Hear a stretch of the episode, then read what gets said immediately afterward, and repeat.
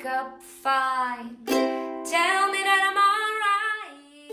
That ain't gonna. Einen äh, wunderschönen guten Morgen, guten Abend, egal wo du bist, egal wann du diesen Podcast hörst. Schön, dass du da bist. Danke, dass du dir heute wieder ganz viel Zeit nimmst, um diesem wundervollen Interview zu lauschen. Denn auch heute habe ich mir einen ganz bezaubernden Gast natürlich eingeladen.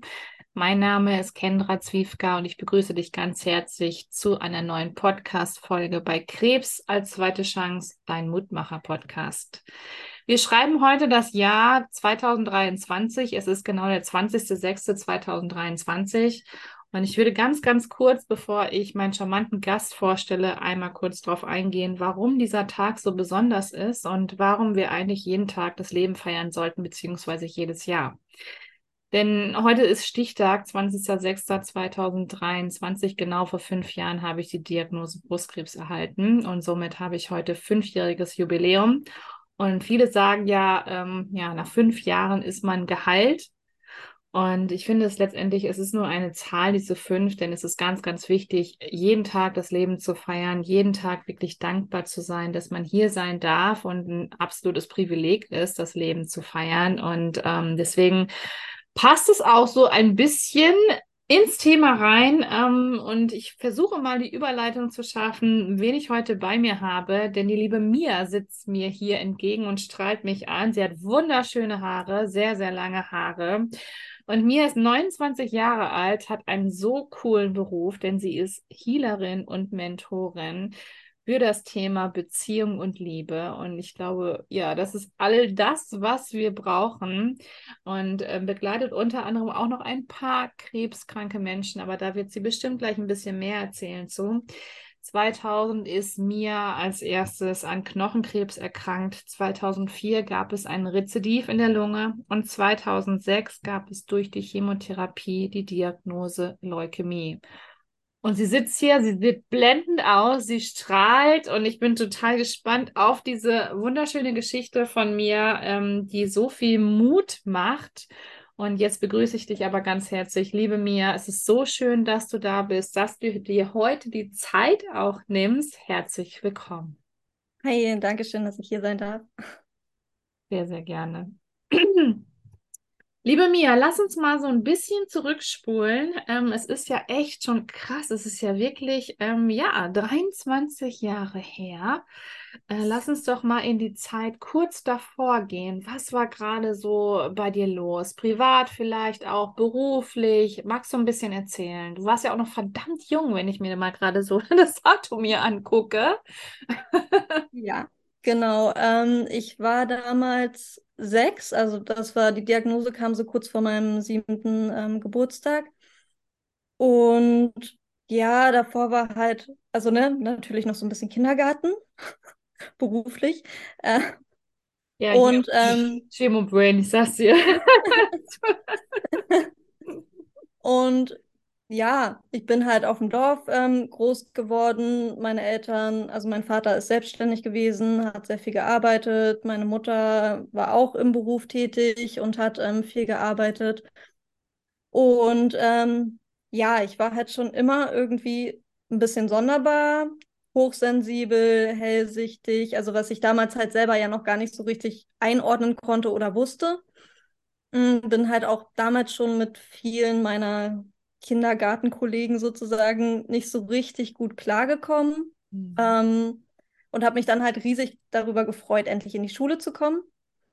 Und ähm, habe dann aber ganz schnell in der Schule halt gemerkt, dass dieses mich in ein System zu pressen, in dem ich halt ähm, mit den Energien und Menschen um mich herum einerseits total überfordert bin und mit ganz vielen Dingen, die im System laufen, unterfordert war. Ähm, das hat halt einfach voll nicht hingehauen für mich. So, und dann war ich ähm, final acht Wochen in der Schule und habe halt nach acht Wochen dann die Krebsdiagnose bekommen. Also auch da so ein bisschen jetzt im Nachhinein betrachtet, echt ein bisschen Glück im Unglück, mhm. weil ich halt über die ganze Krebs, also über die ganze Chemotherapiezeit ähm, meinen Einzelunterricht bekommen habe. Mich nicht so viel mit irgendwelchen systemischen Sachen auseinandersetzen musste und halt, ähm, ja, sehr frei dann lernen konnte am Ende. Hm. Wow, Wahnsinn. Ähm, wie hat man das damals gemerkt? Also du warst ja noch relativ klein, du warst ja erst sechs Jahre alt, äh, als die Diagnose kam. Magst du uns da mal ein bisschen mitnehmen? Genau, ich hatte halt immer mal wieder so Schmerzen im Knie, habe das meiner Mutter auch immer mal wieder gesagt, aber bin dann halt auch irgendwie direkt wieder losgerannt. Also so typisch Kindheit, wo man sich ja halt erstmal auch gar nichts Böses bei denkt.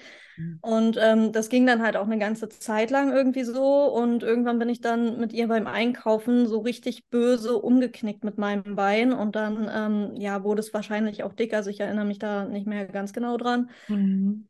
Ähm, und dann meinte sie, okay, jetzt gehen wir aber doch mal zum Arzt und lassen dir mal eine Sportsalbe verschreiben. Und ähm, genau, dann sind wir zu meinem Kinderarzt gegangen und ja, die hat mich in dem Moment sofort zum Röntgen geschickt ähm, mit der üblen Vorahnung, dass hier irgendwas so gar nicht stimmt. Und dann kam halt auch direkt ähm, die Röntgendiagnose, dass der Krebs halt auch schon gestreut hat und Ach, ne, alles. Ähm, und dann war ich halt wirklich, also literally am nächsten Tag äh, schon in Berlin im, in der Charité dass das halt alles irgendwie direkt zum Arztvorgespräch, also keine Zeit verlieren und dann ging das halt auch echt, weiß ich nicht, dann habe ich glaube ich noch ein paar Tage gewartet, weil die Station komplett voll war, aber dann ging das halt auch so Schlag auf Schlag direkt mit Biopsie, Chemotherapie, ähm, ja, und irgendwie drei Monate später wurde mir dann halt auch das Bein direkt amputiert. Wow. Ja. Wahnsinn. Also ich finde das so, ähm, so eine Hochachtung ähm, ich weiß gar nicht, was ich dazu sagen soll, aber ich glaube, als Kind ist man da ja nochmal ähm, ganz anders äh, aufgestellt, vor allem äh, wie jetzt ein Erwachsener, der eben diese Diagnose bekommt und wo dann eben ähm, das Bein abgenommen werden müsste. Würdest du mir dem zustimmen? Definitiv. Mhm. Ähm, allerdings muss ich, also für mich jetzt so im Nachhinein betrachtet, ist es, glaube ich, ähm, damals wesentlich leichter gewesen. Ja. Ähm, weil erstens hast du halt noch nicht so viele Jahre hinter dir, die du halt dich daran gewöhnt hast, zwei Beine zu haben. Mhm. Ähm, mal ganz plump gesagt. Mhm. Und ähm, zweitens war es für mich aber auch der Punkt, dass mein Bein hat ja so wehgetan, dann relativ schnell auch. Und ich durfte es dann halt nicht mehr belasten, weil der Knochen halt schon zerfressen war und so weiter ähm, dass das für mich halt echt so ein unbrauchbares Anhängsel tatsächlich war und ich mich wirklich ähm, davor sehr auf die Operation gefreut habe, damit das halt endlich irgendwie, da war dann halt so diese Aussicht von, okay, dann kann ich irgendwie wieder laufen, so klar, ne, Operation und Schmerzen, das realisierst du ja als Kind aber so noch gar nicht, sondern es ist erstmal so dieses, okay, dann kann ich wieder laufen und ich habe auch mitentscheiden dürfen, welche OP gemacht wird. Ähm, da kam dann auch eine junge Frau irgendwie, die mir gezeigt hat, dass sie halt damit irgendwie halbwegs gut laufen kann, weil ich habe halt keine Amputation, sondern eine Umkehrplastik bekommen, die ja nochmal viel mehr ähm, Mobilität und Freiheit irgendwie einem gibt. Genau, und das war dann so dieses, okay, damit ist mega viel möglich. Ähm, let's go. Wow. Wahnsinn. Hm, wie war der Weg zurück? Also wie hast du das, wie hast du das gemacht? Also ähm, gerade so in den Schulalltag auch wieder zurückzugehen und ähm, was waren das damals überhaupt so für Therapiemöglichkeiten, die es gab? Ähm, Therapie im Sinne von Krebstherapie oder mhm. ja, also ich habe ganz normale Chemotherapie bekommen. Ähm, Genau, und als ich dann wieder in die Schule zurückgekommen bin, ähm, ja, das war irgendwie sowohl gut als auch echt übel. Weil, wie gesagt, ich passe halt nicht so, also mich ins System zu zwängen, ist halt irgendwie voll die dumme Idee. ähm, und zusätzlich hatte ich ja halt auch keine Haare, mhm. war halt kreidebleich, war total untergewichtig. Dann noch irgendwie die Nummer mit der Umkehrplastik, mit, also für die, die es halt nicht wissen, du schneidest halt quasi das Knie aus der Mitte raus. Und weil der Fuß halt noch gut ist, sozusagen, drehst du den halt um 180 Grad um, setzt den oben ran und dann ist das Fußgelenk das Kniegelenk. Also das heißt, du hast halt auf Höhe des Knies einen Fuß falsch rum dran zu hängen. Was natürlich in dem Moment, wo du keine Prothese tragen kannst, für Kinder halt ne, mal neben den Haaren, blass mhm. irgendwie unterernährt, einfach ein krasses Bild ist und ja. ähm, ich da halt auch schon dolle Angst hatte, ne, mit Hänseleien, wie wird das dann? Ähm, und mich dann halt mit meinen Eltern zusammen dafür entschieden habe, ähm, dass wir von vornherein einfach einmal blanko ziehen, also wirklich die Karten einmal auf den Tisch liegen, legen, damit es halt kein dummes Gerede gibt und einmal so, hier, guckt euch das an, Ja. so hier ohne Haare, ohne Prothese. Wow. Ähm. Ja, war, war krass, die Situation auf jeden Fall, weil ich halt echt, ich saß halt in so einem Stuhlkreis in der Mitte, Mhm. also so ein bisschen oh, wie so ein. Vorzeigeobjekt. Oh übel eigentlich. Aber ja, war halt irgendwie auch, also war sowohl eine gute Idee als auch die Umsetzung dessen war dann ein bisschen schwierig. Ähm, würde ich jetzt so nicht mehr empfehlen, aber ähm, hat mir aber tatsächlich gebracht, dass, ne, dann haben es halt alle einmal gesehen und es ist dann nicht dieses, was ich jetzt halt auch von Kindern kenne, wenn die mich sehen, ist so, oh, zieh doch mal das Bein aus, lass mich mal gucken, weil Kinder wollen es halt einfach einmal gesehen haben und dann ist auch irgendwie okay. Ja, klar. Und ähm, dann gab es da halt echt ähm, relativ wenig Probleme tatsächlich äh, in der Zeit, weil das dann einmal so erklärt wurde und ähm, ja, ich da halt auch halbwegs selbstbewusst mit umgehen konnte oder es zumindest so getan habe, als ob. Mhm. Genau, dass das dann halt irgendwie ganz gut ging. Wahnsinn. Also auch und total schön, ähm, wie deine Eltern damals reagiert haben und auch wie du reagiert hast, dass ihr wirklich gesagt habt, hey, komm, ähm, wir machen jetzt einmal reinen Tisch. Dann eben Kinder sind neugierig, äh, Kinder sind gnadenlos ehrlich. Aber es ist auch so, so wichtig, auch darüber zu sprechen und vor allem auch so die Ängste zu nehmen, auch dass sie Fragen stellen können unter anderem. Und das finde ich so, so wertvoll. Auch dafür lohnt sich jetzt hier schon dieser Podcast eben ähm, für, je, für all diejenigen, die eben zum Beispiel das Gleiche gerade durchmachen äh, wie du oder wo das Kind das Gleiche durchmacht, wie wichtig das ist, eben diese Ehrlichkeit zu zeigen, ähm, auch einfach die Mütze abzuziehen oder eben die Perücke oder was auch immer, um zu sagen, ja, hey, hier, ähm, ich habe gerade Krebs und äh, vielleicht auch eine Prothese oder was auch immer, aber da eben so einen Strich zu ziehen, damit eben nicht dieses Gerede aufkommt, damit eben nicht irgendwelche Lästereien äh, stattfinden, Hänseleien stattfinden. Und Kinder gehen da so cool mit um, wenn man den Ganzen ähm, dann eben auch die Chance gibt, dass sie eben auch Fragen stellen können und dass sie eben auch ähm, ja vor dieses Bild gesetzt werden. Wie war das damals für dich? Also hast du dich da komisch gefühlt oder war das für dich in Ordnung? Ähm, nee, ich habe mich damit definitiv richtig komisch gefühlt. Ich war damals ja auch noch ähm, sehr viel unsicherer als heute. Ähm, aber ich bin da halt auch ganz viel, also einerseits hat mir das ganz viel Stärke gegeben und andererseits bin ich aber auch ganz viel über meine eigenen Gefühle und meine eigenen Grenzen einfach hinweggegangen, was ähm, nicht so cool war. Ähm, und habe dann ganz oft so getan, als ob oder habe es dann doch irgendwie versucht zu verstecken. Und ich habe halt für mich dann einfach irgendwann ähm, rausgezogen, also jetzt auch in den letzten Jahren tatsächlich noch mal mehr, dass es für mich einfach besser funktioniert, wenn ich es halt, ähm, also wenn ich es halt immer so auf den Tisch lege und wenn es halt auch immer sichtbar ist. Also mittlerweile ähm, habe ich halt auch cool. keine Kosmetik mehr dran, weil es für mich tatsächlich angenehmer ist, wenn die Leute das sehen, weil du siehst es bei mir beim Laufen gar nicht mehr, aber beim Treppensteigen. So, und wenn, mein, wenn du es beim Laufen nicht siehst und beim Treppensteigen mich dann die Leute anrempeln oder halt dann komisch gucken, warum ich denn dann so komisch laufe, finde ich das ehrlich gesagt total unangenehm. Mhm. Ähm, als wenn die einfach sehen, okay, die hat halt eine Beinprothese, Ja. so dann ist halt auch nicht dieses dumme Rumgefrage am Anfang und so weiter. Und ähm, gerade mit Kindern finde ich es mittlerweile echt viel angenehmer, weil die sind dann direkt so, oh, was hast du gemacht? Du bist halt ein Cyborg oder ein Pirat oder hast ein Puppenbein.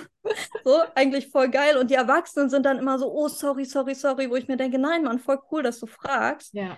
Weil dann lass es uns jetzt halt einmal klären, weil ich hatte keinen Unfall, so wie es ja immer, es kommen ja immer alle an mit, hattest du einen Unfall? Mhm. Ähm, und dann kann man das halt einmal erklären und dann ist halt auch gut. So, Mhm. und dann ist halt nicht dieses ewige Getuschel und Gegucke und keine Ahnung. So, das finde ich halt tatsächlich mittlerweile eher unangenehm, als dann einmal drüber zu reden und zu sagen: So, komm, hast du eine Frage? Willst du es mal anfassen? Genau. Aber als Kind war es halt schon noch, ähm, ja, da war das halt schon irgendwie noch eine andere Nummer. Mhm.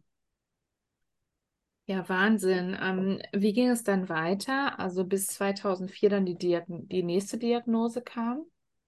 Genau, ich habe dann ähm, nach der Chemotherapie relativ schnell, also ich hatte auf der Kinderkrebsstation habe ich einerseits an einer Studie teilgenommen, ähm, wie Akupunktur sich auf ähm, die Nebenwirkungen der Chemo auswirkt, was ziemlich cool war. Wow. Und hatte andererseits noch ähm, eine Healerin auf der Station, die mir immer wieder Behandlung gegeben hat. Das heißt, ich habe dann äh, mit acht Jahren meine erste Healer-Ausbildung gemacht. Nein, wie cool ist das denn bitte? So, wo ich mir dann, wo ich dann das erste Mal gefühlt habe, okay, die ganzen Sachen, die halt vorher so weird bei mir waren, irgendwie, dass ich halt Dinge sehe und ne, Menschen halt so krass fühle und damit ja so oft überfordert war. Es hat dann auf einmal total Sinn ergeben, dass ich das habe und ich konnte es dann halt einsetzen. Ähm, genau, das habe ich gemacht und dann natürlich habe ich mich dann auch wieder komplett ähm, wirklich normal in den Schulalltag eingefunden, bin wieder in die Klasse gegangen, in der ich halt ähm, acht Wochen lang gestartet bin. Mhm. Ähm, ja, und habe halt eigentlich dann relativ schnell auch ein recht normales Leben geführt, wenn man das so sagen kann. Ja, wie ging es denn dann weiter? Also hier steht ja auf meinem Zettel, 2004 hattest du das Rezidiv in der Lunge. Ähm, wie hast du das bemerkt? Ähm, das war durch eine ganz simple Nachsorgeuntersuchung. Also aus irgendeinem mir nicht mehr bewussten Grund wurde mein Thorax geröntgt. Und ähm, genau da gab es dann halt erstmal so eine Sowas, wo die Ärzte nicht ganz genau wussten, ist es eine Gewebeüberlagerung, ist es ein Tumor, was ist es genau? Und ähm, mir war in dem Moment schon relativ klar, dass es ein, dass es ein Tumor ist. Ähm, die Ärzte wollten dann aber lieber noch mal ein bisschen warten, haben dann ein paar Wochen später ähm, noch eine Zweitaufnahme gemacht und da war dann ganz klar zu sehen, dass es das Rezidiv ist. Dann hieß es halt ähm, erstmal nur operieren, dann haben sie operiert. Da wurde dann festgestellt, dass irgendwie ein paar Tage vorher ähm, die Zelle halt schon aufgebrochen ist und dann schon gestreut hatte. Ähm, genau, und dann ging es halt nochmal los mit nochmal neun Monate, glaube ich, ungefähr, oder ein Jahr, also irgendwie so ähm, Chemotherapie. Und das gleiche Spielchen halt eigentlich wieder komplett von vorn, ne, mit halt irgendwie komplett abgebaut auch und ähm, nicht mehr in der Schule sein und ja. Wie kannst du das gemerkt haben? Also du warst ja echt noch klein, du warst ja erst zehn Jahre alt. Wie, was hast du für ein krasses Körpergefühl, bitte? Das war halt einfach so eine Eingebung, dass als ich das Bild gesehen habe, irgendwie das für mich so, ich weiß nicht, irgendwie war das so ein tiefes Wissen in mir von so, fuck, da irgendwas stimmt da nicht. Mhm. Und es ist nicht nur eine blöde Gewebeüberlagerung, sondern das ist halt irgendwas. Und natürlich habe ich mir dann noch eingeredet von, naja, sind halt nur die Ängste, die man ja dann hat ähm, und so weiter. Aber am Ende weiß ich halt, dass meine Intuition, und da sind wir halt wieder bei dem, ne, was ich ja auch heute mache, meine Intuition und dieses innere tiefe Wissen über gewisse Dinge, das ähm, war halt auch damals schon da. Ich habe da halt nur nie wirklich drauf vertraut. Hm. Ja, klar, man ist ja auch noch relativ klein und ähm, dann weiß man ja gar nicht so richtig, worum geht es überhaupt. Und äh, gerade so zwischen 2000 und 2004, dann wurde da ja noch gar nicht irgendwie drüber geredet und ähm, das war ja so ein Thema und da hast du ja schon Angst gehabt, dass du irgendwie direkt in die Klapse kommst oder was auch immer dann eben. Und ähm, man konnte sich ja noch gar nicht irgendwie mit anderen Menschen darüber unterhalten. Hattest du denn jemanden, mit dem du überhaupt reden konntest oder hast du dich total alleine gefühlt? Mm, ich habe mich, also ich war schon immer ähm, eher so im Rückzugsverhalten und immer eher im Dinge mit mir alleine ausmachen, mhm. weil es sich halt auch oft einfach nicht sicher angefühlt hat, da mit anderen so drüber zu reden. Ähm, oder halt oft einfach auch die Zeit nicht da war. Mm, und da war es halt ähnlich. Also es war dann schon so, dass ähm, in dieser Healing-Ausbildung hatte ich schon eher das Gefühl, dass es da immer mal wieder Gespräche gab, ähm, wo es halt irgendwie, ähm, ne, wo ich auch mal so wirklich erzählen konnte. Aber grundsätzlich habe ich halt wahnsinnig viel mit mir selber ausgemacht und meine Eltern waren halt immer im Rahmen ihrer Möglichkeiten natürlich auch total für mich da, aber die hatten ja auch selber ihren Schmerz und dadurch, dass ich das ja auch immer alles so stark gefühlt habe, ähm, will man dann ja auch nicht zusätzlich irgendwie so eine Last quasi sein, ähm, was ich auch erst viel später verstanden habe, dass das halt auch so ein Grund für meinen Rückzug war, weil ich halt einfach ähm, keine zusätzliche Belastung sein wollte und ich gemerkt habe, dass es ganz gut ist, wenn es dann einfach wieder so übergangslos ins normale Leben geht und dann reden wir nicht mehr drüber und dann, ne, der Klassiker Verdrängung. Ähm, ja. Ähm, wie war das? Also konntest du dadurch, dass du dann ja wahrscheinlich wieder 2004 auch oftmals im Klinikum warst und ähm, wie war das für dich? Also gerade was so Freundschaften anging oder eben auch ähm, Klassenkameraden in der Schule? Ähm, schwierig. Hm. Also zu den meisten hatte ich ja eh nicht so den Zugang, weil ja eh meine ganzen Lebensthemen komplett, also das waren ja keine kindlichen Themen, die ich da hatte, mit denen ich mich auseinandergesetzt habe, so weder der Healing-Bereich noch irgendwie die Auseinandersetzung mit dem Tod, mit Krankheit, mit wie kriege ich mich halt wieder dahin, dass ich halt wirklich leben kann. Ähm, schon alleine das war halt einfach schwierig. Ich hatte halt so ein, zwei Freunde, die mich immer mal wieder besucht haben, aber auch das war einfach ähm, mehr so ein Versuch, irgendwie so ein Sozialleben aufrechtzuerhalten. Also ein Großteil meiner sozialen Kontakte hat sich halt einfach im Krankenhaus abgespielt, so wo ich mich ja auch zum Glück sehr, sehr wohl gefühlt habe, weil die Schwestern halt mega cool waren, weil halt irgendwie jeden Tag ähm, so eine Dame kam, die mit uns irgendwie kreativ war, ne, irgendwie dass da halt einfach für mich besser gepasst hat und ich mich zwischendurch tatsächlich auf dieser Station mehr zu Hause gefühlt habe, als wenn ich dann tatsächlich zu Hause war, weil es halt einfach mehr Interaktion gab und mehr Verständnis so für meine Sachen. Hm. Ja, Wahnsinn. ähm, ich habe jetzt hier auf meinem Zettel stehen, 2006 ähm, gab es dann die Leukämie. Magst du uns da mal mitnehmen in den Zeitpunkt? Genau, also ich war dann, ähm, war dann gerade mal ein Jahr wieder raus aus der Chemo und dann kam halt direkt ähm, der Rückfall. Ähm, ja, also das heißt, ich war ja noch voll drin im Geschehen, hatte dann auch eine gute Freundin auf der Station vorher kennengelernt, mit der ich auch am gleichen Tag irgendwie die Diagnose, also die Zweitdiagnose dann bekommen habe, mhm. was für mich dann ne, blöd für sie und blöd für mich und auf der anderen Seite voll gut, dass wir dann aber wieder so zusammengekommen sind und irgendwie ähm, da so dieser Kontakt da war. Und für mich war das tatsächlich die Therapie, die, ja, wie sagt man das? Also ganz plump gesagt war das so die einfachere Therapie, weil halt einfach die Medikamente, die ich bekommen habe, ähm, weniger ätzende Sachen mit mir gemacht haben. So, das Schlimmste war tatsächlich mit das, ähm, äh, das Cortison, was ich hochdosiert bekommen habe, weil das so krasse Stimmungsschwankungen und äh, Fressanfälle und Aufschwemmungen im Körper, während man untergewichtig ist, siehst du halt aus wie so ein kleiner Michelin-Mann. Oh. ähm, ist natürlich dann irgendwie in dem Alter auch besonders scheiße, ohne Haare, aufgeschwemmt und dann sollst du halt irgendwie essen und hast die ganze Zeit Wutanfälle wegen jeglichem Scheiß.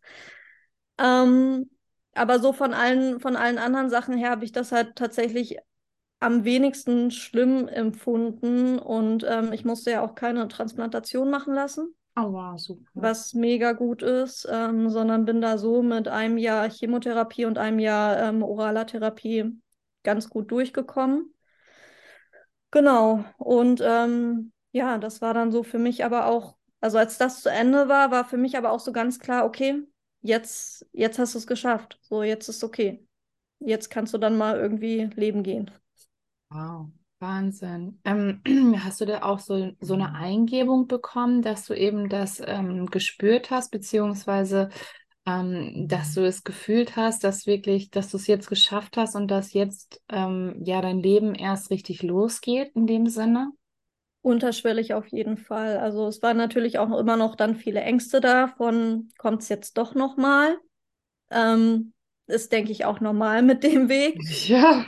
Und gleichzeitig war es aber irgendwie, also auch diese Zahl 3 begleitet mich halt irgendwie schon ganz lange so durch mein Leben. Ich hatte halt auch im Mutterleib noch zwei ähm, Geschwister, die nicht mit auf die Welt gekommen sind. Ähm, und bin halt sozusagen alleingeborener Drilling und diese 3 zieht sich halt sorry, mhm. irgendwie immer wieder durch.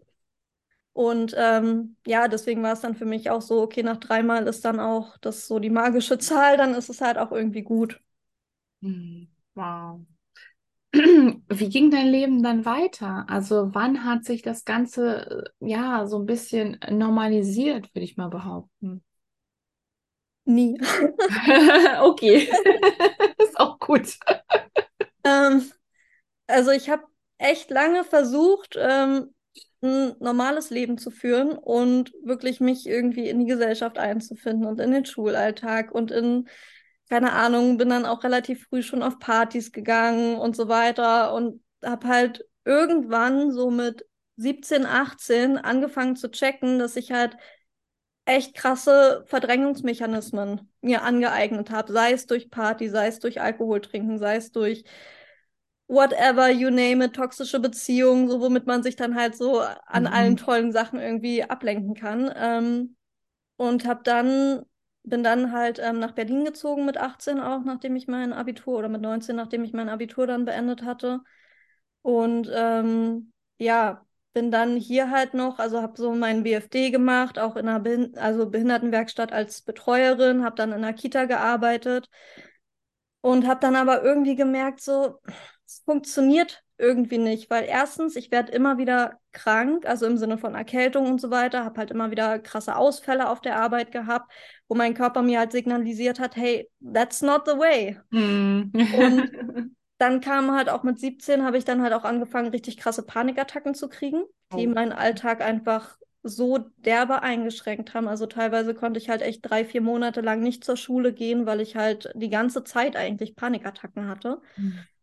Ähm, und das halt so die absolute Ohnmacht einfach für mich war, bis ich dann halt irgendwann mit hm, wann war das? Ungefähr so mit 23 ähm, gesagt habe, so, hey, ich muss jetzt hier irgendwas, muss ich machen, weil das geht so nicht mehr weiter. Ich kann nicht, also ich war dann echt irgendwann so weit, dass ich die Wohnung nicht mehr verlassen wollte, hm. weil ich halt echt vor allem irgendwie Schiss hatte irgendwann und bei allem total mein Nervensystem komplett durchgedreht ist. Und dann habe ich halt echt angefangen ähm, mit Therapie, mit ähm, Reisen auch also sowohl Festivals als auch ähm, monatelange Reisen nach Asien und so weiter, wo ich dann halt auch meditiert habe, ähm, Healer aufgesucht habe. Wow. Und ähm, das war so ein bisschen so mein absoluter Schlüsselmoment, wo ich dann gemerkt habe, okay, hier geht es irgendwie gerade lang und das ist eigentlich das, womit ich ja damals schon mit acht angefangen habe, das zu tun und irgendwie führt es mich jetzt wieder zurück, weil Verdrängung funktioniert offensichtlich nicht, das System funktioniert für mich offensichtlich nicht. Das heißt, für mich war dann äh, ab dem Moment klar, okay, es läuft halt irgendwie auf eine Selbstständigkeit hinaus und ähm, ja, habe dann angefangen, Ausbildung im Kör Körperbereich, Healing-Bereich zu machen, ähm, meine Fähigkeiten weiterzuentwickeln, mich mit mir auseinanderzusetzen, sowohl Psychotherapie zu machen, als auch zu Schamanen und so weiter zu gehen, so alles irgendwie zu lernen. Habe dann eine tiefenpsychologische Ausbildung gemacht. Ähm, und habe das dann so alles kombiniert und habe gemerkt, okay, krass, die Panikattacken werden weniger. Ich schaffe es irgendwie mit meinen Ängsten und mit allem umzugehen. Ich schaffe es irgendwie, mein Shit auch mal aufzuarbeiten. Und ähm, ja, seitdem wird mein Leben halt tatsächlich einfach nur noch besser. Deswegen, es ist halt nie mehr normal geworden. Aber ich sag mal, seit ich ungefähr 23 bin, geht es halt einfach nur noch bergauf eigentlich. So mhm. klar mit auch immer wieder Downphasen und immer wieder krassen Integrationsprozessen. Ähm, aber am Ende war das so der Klickmoment. Mhm. Wow, Wahnsinn. Ja, also du bist so jung noch und du hast schon so ein, ähm, ein krasses Leben hinter dir. Das würde ja eigentlich so für drei Leben reichen, wenn ich mir jetzt mal hier so den Zettel angucke. Ähm, wann hast du die Entscheidung getroffen, eben ähm, selber als Healerin zu arbeiten, als Mentorin? Du hast eben gesagt, du hast früher noch viele krebskranke ähm, Menschen begleitet, machst es heute nicht mehr. Ähm, magst du da mal ein bisschen drauf eingehen? Genau, ich habe ähm, mit 18, 19, irgendwie so, ähm, angefangen, eine ähm, Weiterbildung als Mentorin für Krebskranke zu machen mhm. und dann ehrenamtlich für die Kinderkrebsstiftung zu arbeiten und bin dann halt auch regelmäßig auf die Station gegangen, habe halt immer wieder mit Eltern und mit Betroffenen geredet, wurde auch immer mal wieder, wenn ähm, jemand amputiert werden sollte, ne, mit dazugezogen, um zu zeigen, was halt alles möglich ist, weil ich halt basically alles machen kann. Ähm, und habe halt irgendwann gemerkt, dass es einerseits mega cool ist, weil ich halt gesehen habe, wie viel ich da bewegen kann. Und andererseits aber auch gesehen, dass, ähm, dass mir das irgendwie nicht reicht und dass es mich halt auch irgendwie leer macht, weil es halt auch einfach eine krasse Arbeit ist. Und ähm, genau, hatte da ja dann schon die Entscheidung irgendwie so ein bisschen getroffen, selbstständig zu sein. Habe dann gemerkt, ähm, dass ich halt einfach im Mentoring gut bin. Und ähm, dann halt angefangen, Krebspatienten auch ähm, ne, im Austausch zu begleiten, weil das halt auch einfach für mich nochmal so dieses, als Mentorin erzähle ich halt, was mir passiert ist. Mhm. Und das ist ganz schön.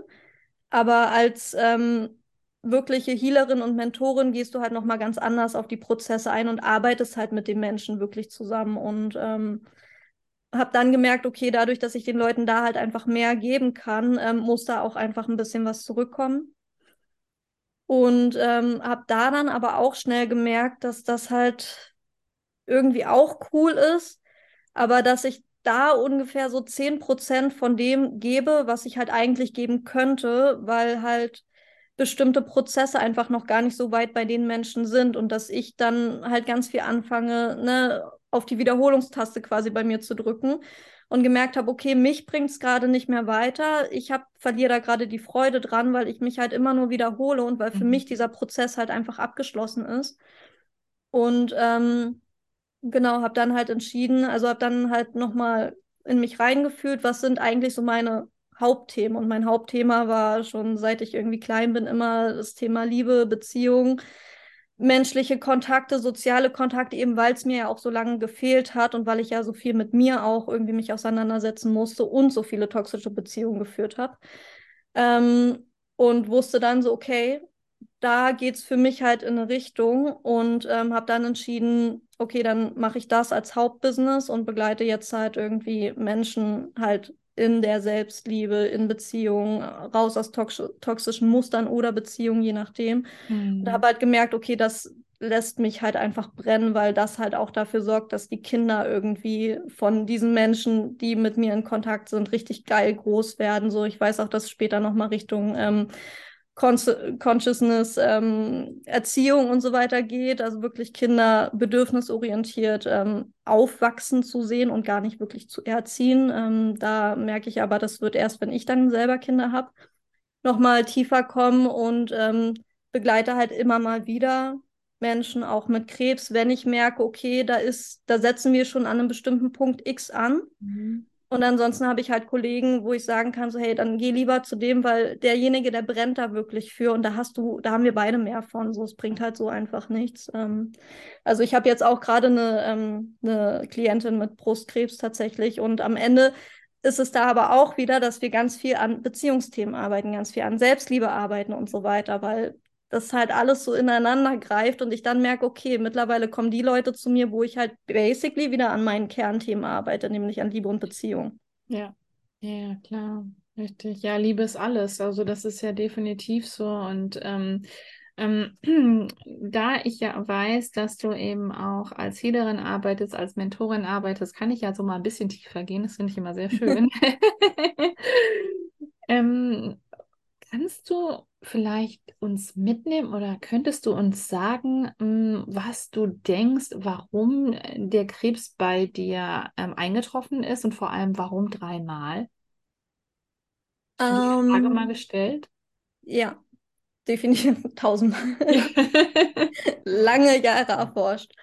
Ähm, also für mich gibt es mehrere Gründe. Also Mhm. einerseits ist es natürlich auch ein bisschen einfach mein Seelenplan, der mich jetzt final auf diesen Weg des Healings geführt hat, Mhm. zwangsläufig. Ja. Ähm, und auch meine Familie auf diesen Weg geführt hat, weil meine Uroma war zwar schon Healerin, aber meine Eltern hatten damit dann halt selber nicht mehr viel zu tun Mhm. und haben, sind jetzt halt mittlerweile Reiki-Meister selber. Oh, wow. Ähm, wo ich mir denke, so, ja, und ne, arbeiten halt auch sehr viel an sich, so was ich halt einfach mega schön finde, Voll mit anzugucken, weil es halt für die ganze Familie so wahnsinnig viel verändert hat. Ähm, gleichzeitig war es aber halt auch einfach ähm, ein Symptom der Dinge, die halt einfach nicht gut gelaufen sind. Also erstens, dass ich halt absolut nicht in dieses System passe und Mhm. mich auch diese Krankheit irgendwie davor zu einem gewissen Punkt gerettet hat. Mhm. Und ähm, zweitens, dass auch wenn sich meine Eltern immer total Mühe gegeben haben und echt ihr Bestes gegeben haben, ich halt einfach ähm, viel alleine mit mir war und auch ähm, diese ich sag mal, alten Erziehungsmethoden von, naja, es ist ja nur ein Kind und keine Ahnung und so weiter und ähm, ein Kind muss halt irgendwie funktionieren und so weiter. Das halt alles natürlich da auch mit reingespielt hat und gerade das Knochensystem ist ja so die Stabilität, der Halt im Leben. Mhm. Und das habe ich halt damals als Kind halt einfach nicht, nicht so viel gefühlt, so auch wenn sich halt viel Mühe gegeben wurde, mir das zu geben. Aber für mich war es halt einfach da nicht so gut vorhanden. Und ähm, dadurch, dass meine Eltern extrem viel gearbeitet haben, ist dann der Fokus natürlich auch, nachdem ich dann gesund geworden bin, immer wieder weggerutscht. Hm. Und dann sind halt diese alten Muster wieder irgendwie eingetreten. Und ähm, auch da bin ich mir sehr sicher, dass ne, erstens Schule und zweitens auch das mit dafür gesorgt hat, dass so, hey, bring mal wieder den Fokus hier irgendwie auf bedürfnisorientiertes Miteinander und ähm, setzt euch auch mit euren Themen auseinander, weil gerade wenn Kinder krank werden, haben ja die Eltern halt auch Bunch of Themen. Mhm. So, und das kickt ja dann so schön ineinander, der Seelenplan des Kindes und die Themen der Eltern, die dann halt so richtig schön angetriggert werden auf allen Ebenen. Ähm, und am Ende hat uns das ja auch immer wieder mehr zusammengeführt, weil wir dann halt angefangen, wirklich, angefangen haben, wirklich ähm, ne, richtig Zeit miteinander zu verbringen, außer in den Urlauben, die wir uns halt immer irgendwie genommen haben. Und ähm, Genau, das sind ja alles so dieses Knochen, Atmung, die Lunge, das Leben, Traurigkeit, die da irgendwie gespeichert ist und so weiter. Und das waren ja alles so 100 pro meine Themen. Mhm. Ja. Ich finde es so schön, was du sagst und so wertvoll. Also ich bin ja auch zu, zu 1000 Prozent der Meinung, dass wirklich jede Krankheit von der Seele kommt. Und ähm, dass der Weg ja auch letztendlich ähm, vorherbestimmt ist, beziehungsweise auch den Weg, den wir eben gehen und auch die, die Diagnosen oder die Krankheiten oder auch die Schicksalsschläge, die uns eben ähm, ja ereilen, hätte ich beinahe gesagt. Und ähm, ich finde es aber so, so bewundernswert, wie du, wie du damit auch umgehst und ähm, dass du eben auch sagst, dass dir diese Krankheit oder diese Krankheiten, der Krebs an sich, dann eben auch etwas Gutes gegeben haben, nämlich dass du nicht mehr in die Schule gehen musst, dass du eben ähm, äh, mehr mit dir dich äh, auseinandersetzen durftest, dann eben, ähm, dass du die Beziehung zwischen deinen Eltern und dir, dass du da mehr ähm, Stabilität bekommen hast, mehr Halt bekommen hast, mehr Liebe bekommen hast. Und letztendlich wissen wir ja, dass unsere Eltern alles für uns getan haben und immer nur ihr Bestes getan haben. Nur sie haben ja auch ihre eigenen Themen, so wie du es ja auch schon gesagt hast. Und ähm, deswegen finde ich das ganz bewundernswert, wie du eben auch damit umgehst. Ähm, ist es bei dir so gewesen, dass du das Ganze, ich habe das ja erst vor paar Wochen oder ein paar Monaten, glaube ich, ähm, gelesen, äh, dass du darüber auch öffentlich sprichst, über deine ganzen ähm, Krebsdiagnosen oder nicht? Ähm, naja, dadurch, dass ich halt ja schon im Krankenhaus irgendwie durch die Umkehrplastik ja immer so ein bisschen ein Vorführobjekt für ähm, ne, alle Azubis und so weiter war, weil hat man halt noch nicht gesehen war das halt schon irgendwie relativ normal für mich, mhm. dass ich dann halt darüber irgendwie reden musste und ähm, dadurch, dass ich dann ja auch mit 18, 19 direkt angefangen habe, ins Mentoring für Krebskranke zu gehen, war das ja sozusagen auch mit Teil meines Alltages, irgendwie mhm. darüber zu reden.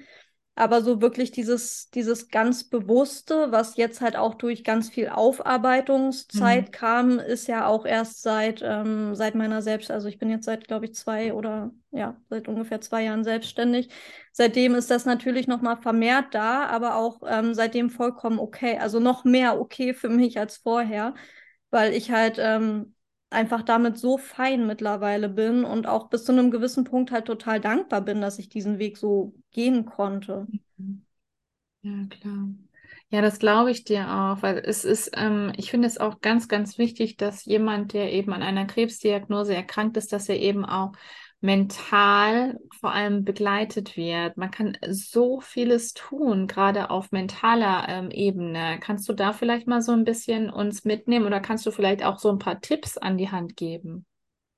Also ich würde auf jeden Fall jedem empfehlen, sich auf die ein oder andere Art und Weise immer begleiten zu lassen, auch ähm, immer von irgendwie professionellen Menschen begleiten zu lassen. Also sei es irgendwie Psychotherapie, sei es Mentoren, Healer, whatever. Ähm, weil einfach das Umfeld kann das nicht alles halten.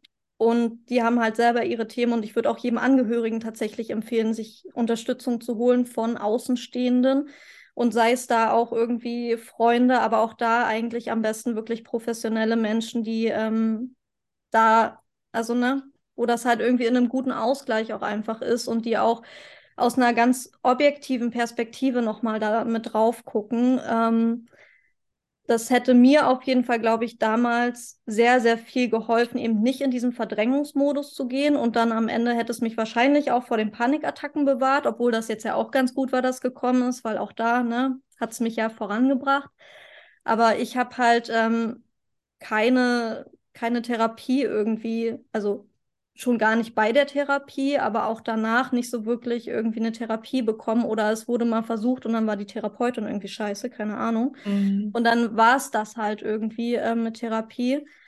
Ähm, und ich glaube, dass man sich halt sehr, sehr viel Zeit und Energie und ähm, Prozess erspart, wenn man das halt einfach annimmt und da wirklich lernt, okay, da mal wirklich tiefer zu gucken und sich da wirklich helfen und unterstützen zu lassen. Weil das alleine zu machen ist halt echt, das ist schon ganz schön krass, auf jeden Fall, ja. Hm. Wie geht's dir heute? Voll gut. also, ich ich habe immer noch Themen, so, ich hab, bin immer noch viel an Prozessen und auch viel an, wie kann ich mein Leben irgendwie weiter optimieren und ähm, ne, hänge an manchen Themen auch immer mal wieder so klar und habe auch mal richtig beschissene Tage, so wie jeder von uns. Okay. Ähm, aber am Ende kann ich sagen, ich lebe halt irgendwie heute so frei und mit so viel Lebensfreude, wie ich mir das, glaube ich, nie hätte vorstellen können, dass das überhaupt so möglich ist und mhm. dass ich ähm, wirklich diesen felsenfesten Willen habe, mir mein Leben so zu gestalten, wo mir natürlich auch meine ganzen Krankheiten irgendwie so gut in die Karten gespielt haben, um, dass ich halt gesagt habe, hey, mein Leben ist so krass wertvoll. Mhm dass ich mir das halt einfach wert bin, dass ich jetzt ähm, ein Leben leben möchte, was halt nicht so semi-gut ist oder naja, geht so, sondern was halt einfach fucking geil ist. Mhm. So, und ähm, da bin ich halt auch weiterhin einfach auf dem Weg, mir das immer mehr und mehr zu erschaffen. Super, super schön.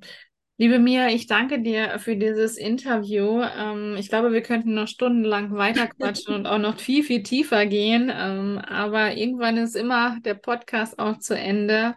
Aber ich würde noch total gerne wissen, bevor ich mich von dir verabschiede oder ähm, mich jetzt schon mal direkt verabschiede, und die letzten Worte gehören natürlich nur dir.